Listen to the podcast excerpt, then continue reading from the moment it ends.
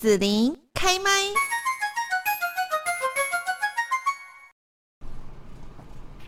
好，那今天呢，我们在节目这边哦，子琳要带着大家来一窥台湾策展界的幕后秘辛哦，来揭开呢艺术跟商业交织的这个神秘面纱。那我们来邀请到的这一位，可以说呢是我们台湾的策展界百胜王哈。那呃很非常丰富的一个策展的经验，都是那种台湾我们知道很大型的这一种哦。那他最近呢有一本书，就是开展艺术商业特展大解密，台湾展演二十年全记录哦，那我们邀请到的就是十亿多媒体的总经理林怡标总经理，Hello，彪哥你好，嗨，子琳好，嗯，是彪哥。那同时呢，现在也是在北艺大的艺术管理研究所跟北教大的文化创意产业所哈来做助理教授这样子哦。那所以今天我们就可以来。听听很多大展览背后的 这个故事喽，哈。好，是那彪哥，你在这个书里面，然后就是有举了很多呃这个实际策展，然后这些尤其是大型展览的实例啦，或者说一些呃策展技巧，里面大概算算有五十个这样子。那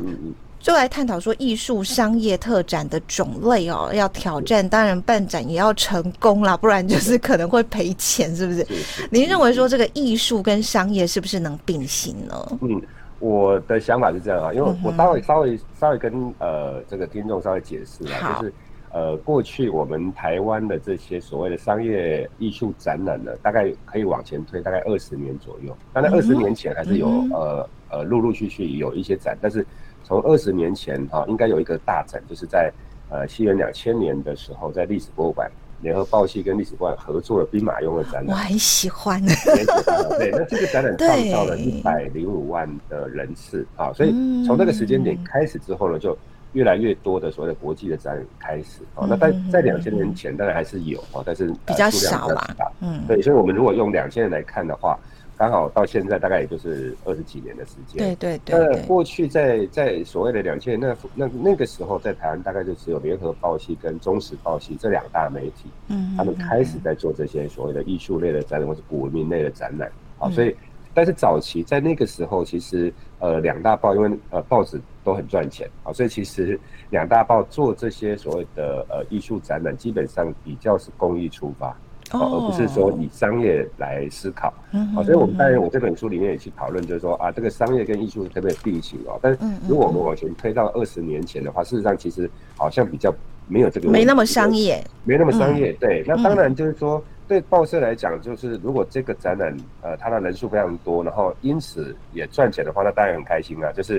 里子面子都赚好，那当然是最好的事情。嗯，但是也有可能就是啊，到时候赔钱，那那赔钱呢，当然就是报社赔钱。像呃，在两千年在更早之前，呃呃，民生报曾经办过夏卡尔的画展，那那个展览他就赔钱，但是赔钱呢，老板不会觉得呃 怎么样，因为反正还有钱可以赔得起。对，赔得起，赔得起。但但是。慢慢的往呃现在这个状态好，也就是慢慢的，当然呃整个媒体经历了所谓的这个平面媒体越来越呃获利越来越不好，对，因为现在开始都已经是亏损的。网络的一个兴起啦，那平面媒体就是传统媒体它面临的一个问题，就是本业就已经开始亏钱了哈，所以因此呃我们这种部门或是说这样的在在报系里面的这样的一个策展公司，就变成得要自给自足。甚至可能要赚钱来养，要赚钱来养。开始，当然以现在来看的话，当然它会跟商业就可能就更连接的更强一些了。对，所以呃，商业跟艺术，如果要问我的话，我觉得它并不违背啊，因为我们过去策划了很多商业展览，事实上其实它的艺术层次，然后它的特展的内容也都是。都是非常高规格的。我举个例子，像我们曾经在高雄办过草间弥生的展览，嗯，那这个当然是草间弥生。那是很早之前还是最近这一次？呃，在已经在十几，应该十几年前。那就是很早之前的。呃，对对，呃，那那这个展览，它当然它是草间弥生本身自己策划的展览，哦，所以它的艺术艺术性有没有问题？嗯，但是它对我们来讲，它也是一个。获利的展览，嗯，好，所以基本上这个是不会有违背的。那我再举另外一个例子，例如说我们刚去年刚办过普利兹新闻摄影展八十周年，对不对？那这个当然也是一个很好的策展内容，因为它是非常专业的摄影展啊，而且这个普利兹这个得奖的作品几乎等于算是这个这个在新闻界是最顶尖的的奖项，没错。所以这样的专业的内容，但事实上它对我们来讲也是可以获利啊，因为有很多人因为慕名而来啊，因为这个是一个非常高品呃这个非高档的这种艺术呃摄影展啊，所以因此呃人数很多，那但对我们来讲，相对的我们在门票的收益上面就会比较好，所以它因此才会获利。好，那那因为可能也许大家会讲，就是说那这样的展览对对对我们来讲。对一般民众来讲，当然他没有感觉了哈，他当然会觉得说啊，那我我去美术馆，好，例如说我去高美馆看一个展览，好像也免费啊，那为什么我们我们要付钱来看这样的展览？那我有吧？我们还是要有一些少数的门票费，还是要啦。对对对，那那呃，你到北美馆到高美馆去看展，嗯、基本上它是公众性嘛，因为它是等政府去有补助比较多一些经费这样办展。我我要提的就是说，我们过去像做很多，例如说大英博物馆的特展啊，罗浮宫特展这种比较呃大馆，然后特展内容比较呃，应该说怎么讲，就是说它的等级比较高这样高的状况。对对对对对。通常我们的公立的这些博物馆、美术馆，它可能没有这样的预算能够支持。是，对。所以因此它就变成是一个民间的所谓的呃商业的的呃商业的一个行为，也就是说我们投资来做，那可能我投下去的钱可能都。呃，有时候也上上亿都有可能哦，啊，或是数千万的一个成本。那、嗯嗯、我我必须靠什么？我必须靠门票，靠这个所谓的衍生商品的收入，或者企业赞助来支持我们去、嗯、去去呃去 cover 这些成本，嗯，甚至更可以获利，那我们才能再去测下一个更好的展览。哦，概念上是这样。嗯嗯嗯，以前的时代跟现在不太一样了啦。然后是那根据彪哥您的经验哈，可不可以举一一个例子啦？哈，因为我想您故事真的蛮多，就是您认为说呃办的特别成功的一个展览哈，然后在这个展览当中啊，你遇到哪一些困难，又怎么去克服，然后最后呈现结果怎么样？好，其实我当然因为我在这个领域已经三十四年了哈，嗯，那我们当然呃三十四年。呃，然后我们现在我这本书谈的是二十年了啊，是从现在往前推二十年。那这二十年来，当然我我大概我自己接触过的案，就是有我来参与，或是我当然后来我当了主管，或者我当了总经理，当然我不是我实际上操操盘啊，但是整个当然都是呃我们在在公司内部哈、啊，我们有一组人就去去执行这个案子。那这些案子大概上百档啊，就是展演大概已经上百档啊，所以那上百档的话，当然有成功也有失败了哈。那只能这样讲，就是说越早期越在二十年前呢，它成功几率比较高。那为什么？因为那个时候它呃市场上的这种展览比较少，然后再加上就是说，可能我们一般的民众可能要出国啊，你要到出国去这些博物馆、美术馆看展的机机会比较少，所以因此你只要是这类型比较高大上的展览，通常来看的人都都还不少啊。那现在这几年呢，就越来越辛苦了。为什么？因为随着现在大家大家每天几乎每年几乎大家都在出国啊，出国去玩。对、啊。所以你你到、嗯、你到很多国外的的的城市，呃，去看美博物馆、美术馆，就变成是一个比较稀松平常的事情。再、嗯、加上网络时代，嗯，所以因此就变成慢慢现在的看展的人数就会就会呃越来越少。嗯。对啊，所以就现在成功其实相对会比较比较难一点。嗯哼。但是你如果要我举例的话，其实很多很多很多都是成功的案例，例如说。呃，我们都讲比较大的，好像我刚刚提到草间弥生的展览，然后这些国际大馆，例如说大英博物馆在台湾有四次的特展啊，都是实艺，就是我们这家公司实艺做的。然后呃，罗浮宫的展览啊，在台湾大概有两次啊，也都是我们我我我在联合报跟这个呃实艺的时候做的。呃，还有奥赛美术馆啊，像例如两千零八年在历史博物馆，就是联合报跟历史博物馆合作的米勒特展。这个展览呢，也创下一个记录，就是来了六十七万人嘛，啊，然后它光，呃，这个所谓的商品啊，就现场衍生商品的收入高达一点六亿，啊，所以你看一听，这个就是一个很赚钱的展览，是是是是是，因为你六十七万六十七万张票，你想想看嘛，你当然那个时候的票价比较低了哈，是，也许就就平均票价可能两百多块，那你把它想成两百多块乘以六十几万。哇，那你光门票收入就已经啊上亿的哈，然后再加上商品也上亿啊，所以加起来两三亿的收入，所以这样的获利就就很可观啊。所以呃，但是当然也不能就是完全用赚钱来定义说这个这个展览是叫成功了啊。那只是说呃每个人的一个指标啦，对对对，对，当然是一个指标。那对我来讲，就是我们也有失所谓失败的案例，例如说我们做过呃两次的建筑展啊，有一个有一个建筑师女建筑师叫扎哈哈迪啊，这个展这个展也是非常专业，但是它对我来讲是赔钱的，但是它的内容又非常的棒啊，看过人都觉得这个内容非常好。或是我们在几年前，我们在疫情开始的时候，我们在中正纪念堂做了浮世绘日本浮世绘的展览。内容也非常好，但是我也是赔钱，所以那那你要怎么去定义说这个展览是叫做成功还是失败啊？就是你用营收来看，它它是失败，是是是。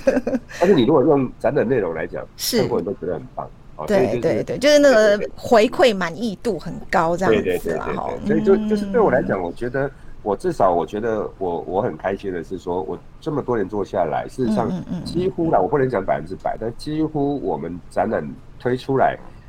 呃，观众去看的反应都是好的啊，大部分都是好的啊，但是有些你毕竟比较小众，或者有一些我们在在评估说这个这个展览的主题是不是民众喜欢的，那也许可能不是那么精准，所以因此来看的人比较少啊，或是有一些客观因素啊，因为做展览很麻烦，就是展览它不是民生必需品啊，它不是说哦，我到中午就是得要去吃饭啊，它它它可能会受到很多。外在的因，的影响，对。啊，例如说、嗯、啊，我现在正在大选啊，每个人大家都在疯说我要选举，嗯、所以自己都少关注。但是我在这个时间可能碰到一个比较重大的一些呃事件，我记得前几年这个高雄大气包的时候，嗯、虽然它发生的。地点是在高雄，嗯、但是我们在台北的展览的人数马上掉下来，有有这么直接的影响哦，就这么直接，就是说。可能对大家来讲，就是说，哎，那那这个跟台北的民众没有什么没有什么直接关系啊，因为他毕竟是在高雄嘛，啊，发生的这个事件是在高雄，但是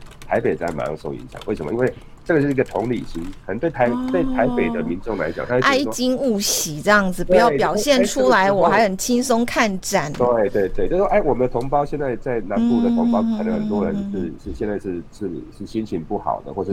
好受到这些重大的灾难，但是呃。同理心，所以因此我可能我就不会想要去去太娱乐啊，或者看电影，我是看的太太开心了，这样就觉得对对对，所以你看很多因素就是就是都会影响到我们，或是说你今天刚好碰到大雨啊，那我本来要看展览，哎，这个下雨还麻烦，不出门了，去了，然后就不去了。哦，所以这很多外在因素都会到，嗯、都会影响到这些展览的一些营收。哦，那书里面也有提到一些非传统型的展览类型哦，比方说可能像科技艺术展啊、IP 展啊、超写实 雕塑展这一些。哦，哎，我听起来感觉这应该年轻朋友会很喜欢这一些类型的展览，在市场上有什么类似的表现啦？或者说，彪哥你在选择或执行这样类型的展览的时候，你会怎么样去操作呢？呃，好，因为呃，我刚刚特别强调，就是说，如果说我我们过去经验啊，这二十几年的经验来看，高大上通常是比较容易操作的。我所谓高大上，就是说，哇，大家一听就哇，这个一定很厉害啊。例如说，奥赛美术馆的馆藏展，对，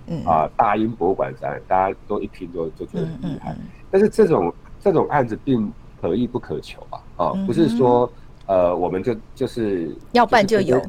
对，要全世界随便你选的。对，或者你打个电话去说，哎，我要借啊，他就借你啊，没有那么容易。所以，所以很多的这种所谓的国际大馆的展，啊，当然要看呃人家呃，他们有，他们大部分可能都有国际巡巡演的这些部门啊。但他巡演，他他也不一定巡演到亚洲啊，他有可能到到欧洲、到美洲的话，到哪里去？所以这个可遇不可求。那因此我们啊，但是我们毕竟对我们对我们策展公司来讲。我该到暑假我就应该要有展览了，不然我没有营收嘛，所以我就变成我就不断的需要找寻很多很多的主题。没错。那因此我们也试着去尝试做一些过去没有人做过的。好，我刚刚你提到的这些这些主题，像像这个呃，例如说呃这种所谓所谓的呃超写实的雕塑展，那这种过去我们在做，我们比较少做雕塑类型的啊。那但是因为它这个内容又非常的棒哈，因为我我当然我我也是在国外有看过这样的展览。就是内容很好，所以我们就想说，那就尝试看看，嗯，或是建筑类型的展览，因为这种都通常讲起来就比较小众一点，因为可能很多人会觉得说，那我看不懂哦，这个建筑的这这些这些展览的内容啊，所以可能都是相关业界的人士来看啊，或是这些学生来看，嗯，所以这些所谓的。尝试性质对我们来讲，那个对我们来讲就是一个尝试，就是说，哎，那我来看测试看看这个领域有没有呃观众买不买单。嗯哼。但通常这种测试，说实在，它当然风险相对就比较大，因为它的赔钱几率就比较高。嗯。那因为过去我们都在在我们有大集团的支持嘛，哈，像我过去的案的经历，我在联合报系二十年，啊，在中时报去十年、十几年，那这三十几年，当然有时候尝试啊赔钱赔钱。我们现在偷偷讲，那当然赔都是赔老板的嘛。好，但但是我们当然会去说服老板，说老板这个这个当然是一个很好的展览，对对集团形象也很好。嗯，那就要看老板买不买单嘛。有时候老板买单，有时候老板还是会骂我们几句，说啊，你看这个赔钱哈 啊，对这个对我们来讲，当然我们还是会有会有所谓的经营的压力了。嗯嗯，但是总是要去做不断的尝试啊。所以你看，我们随着这这二十年来的发展啊，过去都是所谓艺术类的比较多啊，国民类的。啊，或者比较科普类的，但慢慢在这十几年呢，就开始有所谓的动漫类的动漫 IP 类。对对对。哦，所以在在十几呃十几年前，例如说我们做过海贼王啊，做过一条小丸子啊，蜡笔小新啊，哈，然后或是美国好莱坞的这些呃这些电影的 IP，例如说呃复仇者联盟啊，嗯啊。呃，英雄系列啊，这些，好，那这些当然就是在这十几年来变成是整，变成是市场的主流，也就是商业展览里面的变成大部分都是这种 IP 类型的，因为呃，看艺术展跟看这种动漫 IP，它不大一样，就是说，哎，我喜欢这个这个主题，哈，例如说我们去年做过《鬼灭之刃》，对，这个是现在比较红的，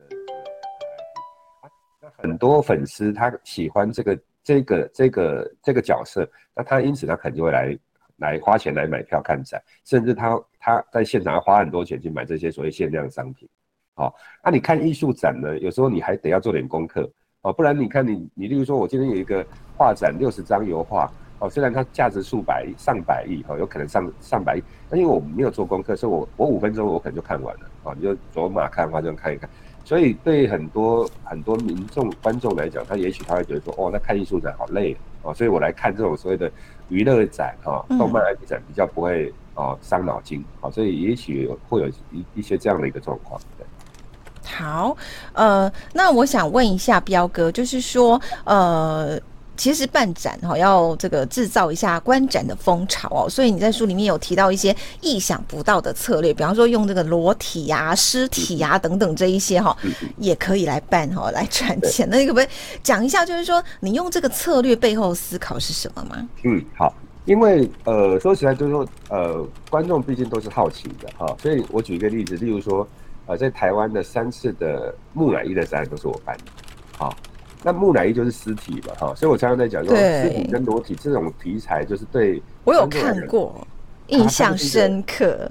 对，它就是一个好奇心，哈，就是说，哎，我想要看看木乃伊哦长什么样子，好，所以呃，这种题材，你看我过去三次的木乃伊的展在台湾都是非常受欢迎，也就是说，我们通常几乎几乎只要办哈，过几年办一次，过几年办一次，其实它基本上都是。都还是 OK，很还是很多人会来看。对，那那所以就是说，我们会挑选这种比较特殊的题材，或是像我们过去做过长毛象的展览。嗯，那长毛象的展览呢，基本上呢，我们第一次办的时候呢，人数人潮也非常多。他我们在台北跟台中两站哈，六个月来了一百万人次。哇！但是但是那个展览呢，被骂的也很凶。为什么？因为展品，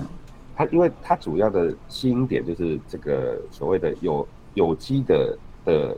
长毛象，也就是说，你去博物馆看到长毛象都是化石，对不对？嗯、但是呢，哦、我们这个展出的是怎样？是带皮、带肉、带毛。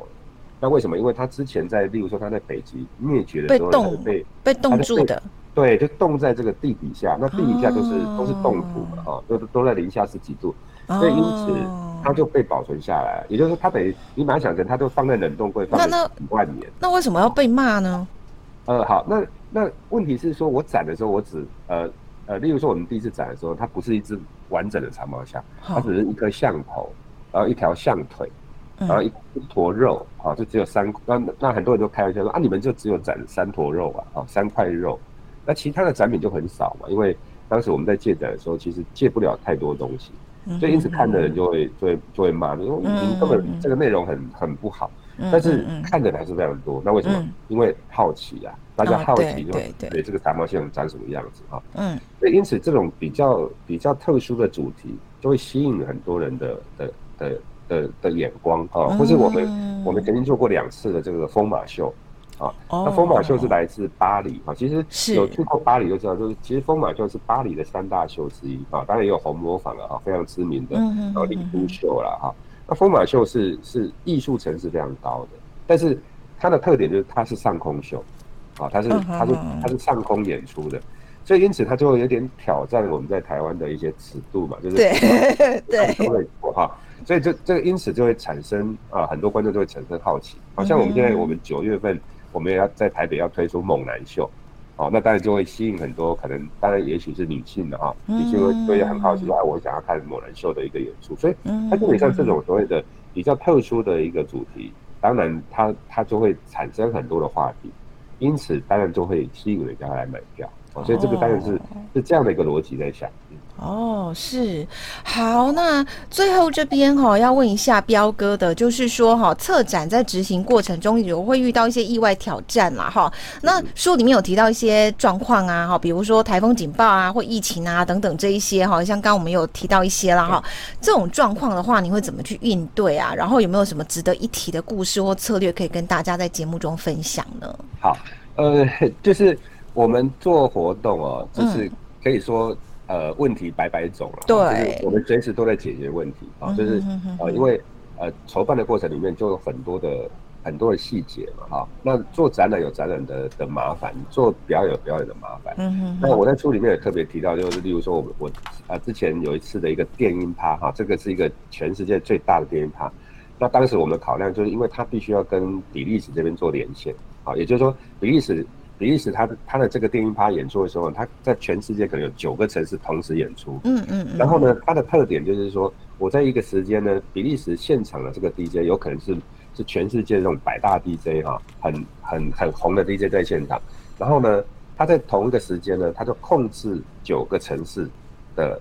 现场的灯光跟音响，也就是全世界大家一起同嗨。所以它基本上呢，这个时间点就变成你要配合比利时的时间了。那所以因为有时差的关系，所以对台湾来讲，可能我们就变成半夜三点四点。嗯。那当时我们就选择了在，例如说在在所谓的呃义大事件。嗯。哦高雄义大，那因为高雄义大，因为毕竟很多年轻人啦。对，然后比较不会吵到这个这个这个住家嘛，哈，所以当时选择那个地方。那也考量就是说南部天气相对比较好。嗯。好，所以因此我们在这个策划上面。呃，我们当然不是没有想到说，因为户外的活动，你最担心的就是天候的问题。嗯，哦，但是呃，电音趴呢，基本上下雨没有关系，好，因为这个下雨反正更嗨啊，但是就不能碰到台风嘛，哈。那台台风毕竟不是常常来嘛，哈，虽然就是呃有台风季节，但是我们当时的想法就是说，应该不会运气那么不好，因为通常你要要准备要不要做。就是已经好几个月前了，对，你很难预测当时的那个天气啊。去预测嘛？对呀。当然有些人说，啊，那我你为什么不保险啊？或者保这个所谓天候险啊，或者什么节目中断险的？嗯。但是各位知道，就是说这种保险其实它的成本都不便宜，有可能你想象说它可以一保就是几百万的，因为它得保险公司跟你对赌嘛，哈，我跟你赌这个天气会不会会不会下雨啊，会会因此而影响。所以当时的想法就是说，那我当然就不要赌，我哎，我就不要去保这个险了哈。但是你看运气就这么不好，就是哎，当他快演出的时候呢，我还记得那个时候还卖得很好，我们卖了三万张票，然后那个意大世界里面的饭店全部都爆满啊，所以反应是很好。结果呢，快接近的时候呢，呃，大概演出前一个礼拜，哎，台风好像要进来了，哇，那你就想说，哇，怎么会这么巧哈？然后这个台风。可能会进来，然后，然后到一直到最后，我们就一直在那几天一直在关注。然后我甚至也也一直问了这个高雄市政府的里面的这个这个呃长官哈，去了解一下，就是说呃有可能进来的几率高不高？那后来得到的，或是跟气象专家了解状况，就是说通常都就是说他们认为进来的几率不会太高。嗯，因此，因为为什么？因为对我来讲，就得要去决定。到底要不要取消这个这个活动？因为我没办法延期，因为他必须要跟啊要跟比利时连线，它是没办法延期的。嗯，啊，所以你只能选择你要照办，或者不办，或是不办。那你不办就是一定是铁定赔钱嘛？但是可能赔少一点。呃，对，赔少一点。你办下去的，就是对要赔更多，因为你的舞台各方面都对呀。对，那当时当时最后，因为我我我当然也不是我自己就觉得。我就决定要办，而是说我们去参考很多气象专家跟市政府的他们的建议，觉得几率不高，所以我就决定办了。那决定办了之后呢，结果那一天就台风就进来了，哦，然后高雄市政府呢就宣布停班停课，所以对我们来讲是一个停课就是对一个非常呃，对我们来讲等于是多赔了不少钱。是是是，这个这个也告诉我们，就是说真的有时候不要去赌这个事情。啊，好好好，这个对我们来讲就是一个赌赌注了，但是这个赌注就就是最后的结果就是失败了。嗯，好，那我们要感谢十亿多媒体总经理林彪彪哥呢，今天来跟大家分享在艺术商业特展领域的宝贵经验，还有这样深入的见解哦。那这一本《开展艺术商业特展大解密：台湾展演二十年全记录》的书呢，是大家不可错过的一本书。不管说您是对策展有兴趣啦，还是说要深入了解台湾艺术特展的发展跟现状，都可以。得到很丰富的一些知识跟启发哦。那我们今天就谢谢彪哥的精彩分享哦。那我们呢，嗯，是的，然后也很想听听说大家对于艺术商业特展的一些看法跟体验啊，那就可以在子玲的 Podcast YouTube 频道或是粉专来留言来分享大家的一些想法跟感受哈，或者是说可以来提问啦哈，或是自己一些特殊的经历跟大家来分享一下。好，那我们今天就要谢谢林一彪彪哥喽，接受我们访问，谢谢，谢谢，谢谢，拜拜，拜拜。收听完整节目，请搜寻“紫琳开麦粉砖”或“荔枝天生”官网。